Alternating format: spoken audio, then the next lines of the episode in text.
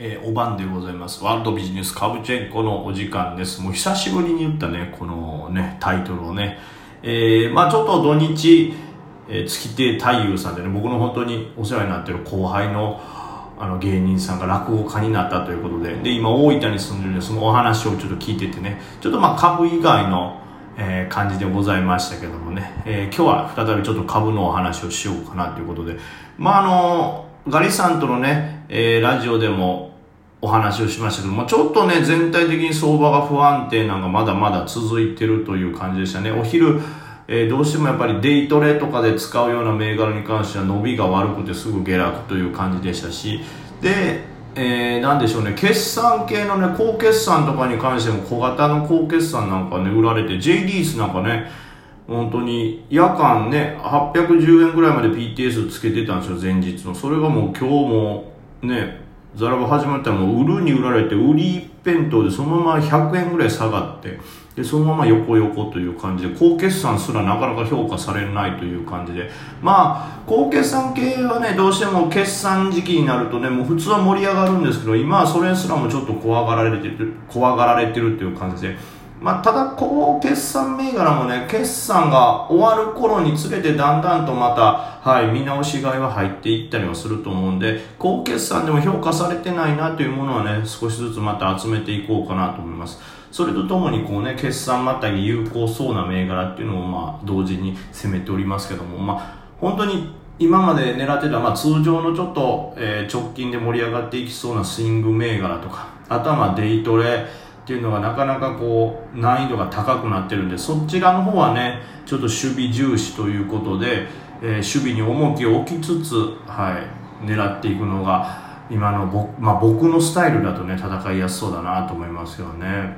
やっぱりね高決算もこうやっぱりまたぐ瞬間が一番こうインパクト、サプライズ感があってバーンと跳ね上がりますから、最初の方に出てしまった高決算と銘柄って、まあ、その後、次この銘柄に狙うということで、順繰り順繰りだんだんだんだん後のスケジュール、後で決算発表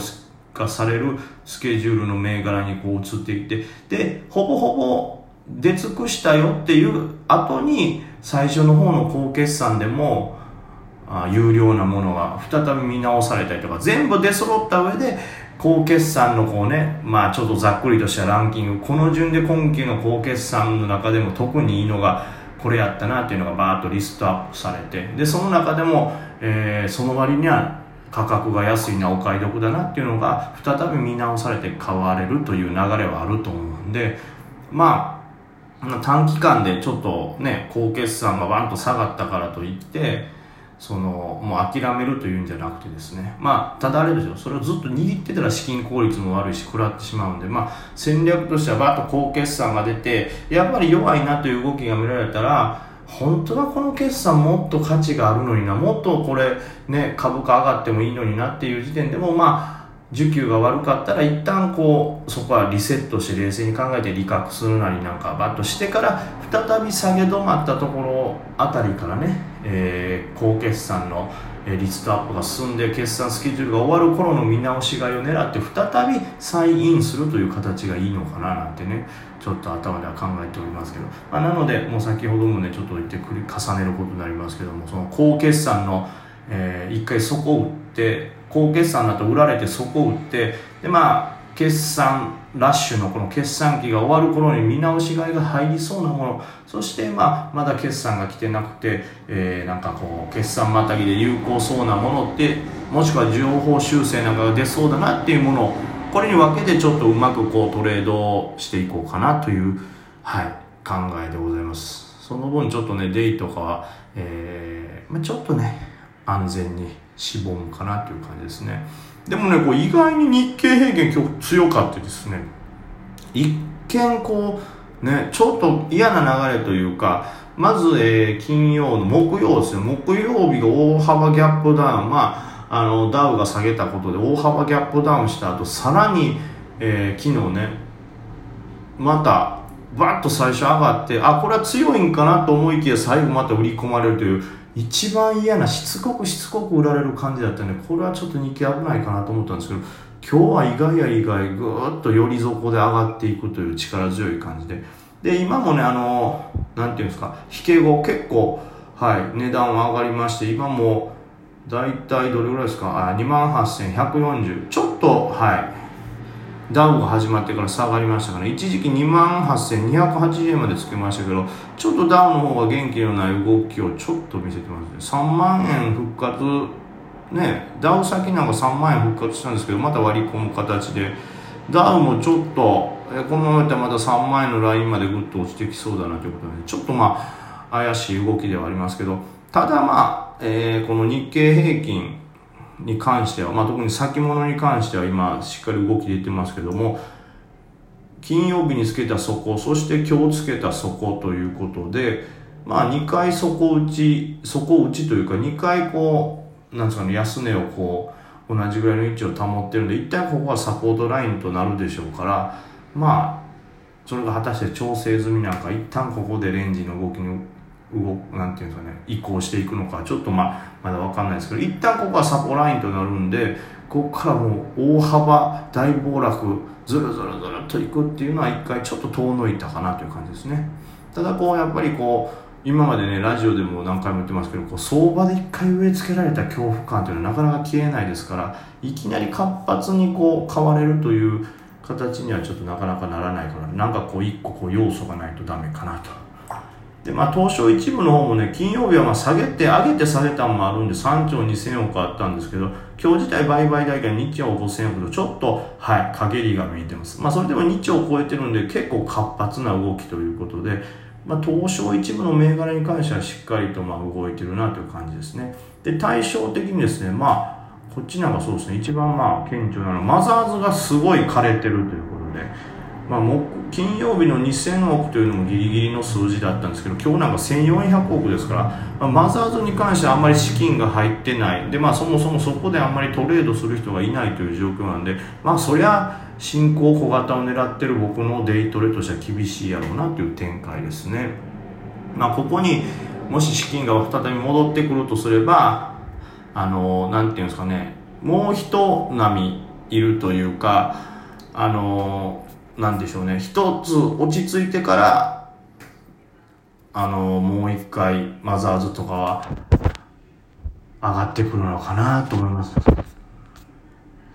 なのでちょっとねそこは時間タイムラグがかかるかなと思いますねなんでただですね逆を言えばこうねあの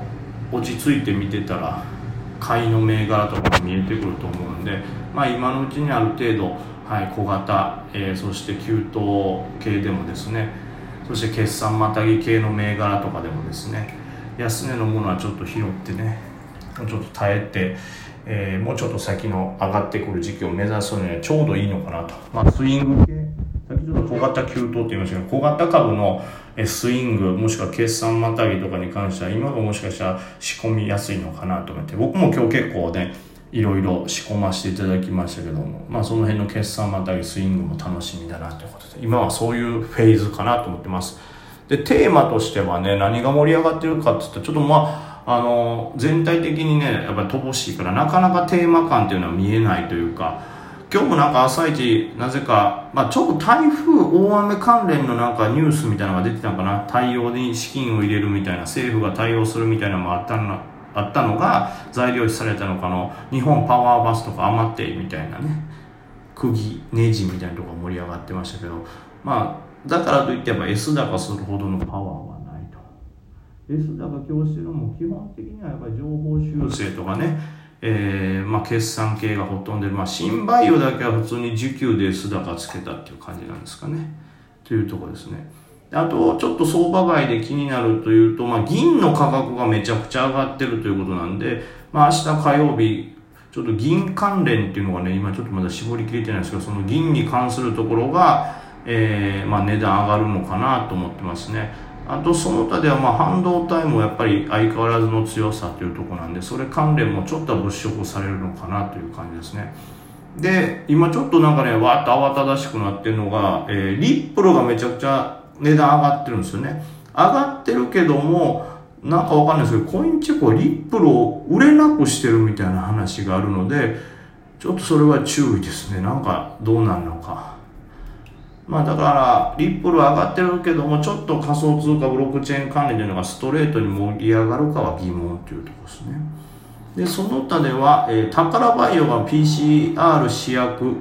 えー国内生産8倍ということで、政府も支援ということで、宝バイオは夜間上げてますけど、やっぱ PCR 関連、しっかりとそこでシェア取ってるところは利益が出てるということで、まあこれも、あの前のねトランスジェニックの時からそうですけどだんだん PCR っていうのは儲かるんだっていうのがどんどん見えてきてるんで他もここがこんなにやってたってとこが明かされるたびに上がっていくんでそういう隠れ PCR 関連とかもね狙われるのかなと。まあ銀に関してと PCR 関連はチェックしておきたいですね。あとはその、えーミャンマーがクーデターということなんでその辺のちょっとねえー、なんていうんですか、まあ、あんま日本の企業であっちの工場をがっちりやってるのは意外と少ないみたいなちょっとツイートとかを見たんですけど、まあ、ちょっと僕もそれはソースが足りないんであれですけど、まあ、ちょっとその辺に関わるミャンマーの関わる事業を多くやってるとこ東南アジア系っていうのはちょっとまあ注意かなというところで、はい。まあ、明日はそのねそういった銀とか、まあ、PCR 連 R 関連そしてその決算またぎをコツコツ拾うとかね。高決算ながらも売られてしまって、まあ、そこを売ってるようなものを拾うみたいなのはやっていこうかなと思います。さああっという間にお時間が来てますけどもできればねあの質問を読みたいとは思うんですけどもこれどこまでいったかというかね。はい。えー、ちょっとね質問の方はね2件来てるんですけどそれが、えーその後ですね。またちょっと読みたいと思います。まあ、読む質問としては、えー梅木さん1ヶ月、1年数ヶ月前から本格的に壁を始められたとおっしゃってたような気がしますが、現在の手法を確立したのはどれぐらい経ってからですか？ということで、まあ、その辺をちょっとね、えーちょっと詳しく答えたいなと思いますけど、まあ、2、3ヶ月ぐらいは経ってたかな。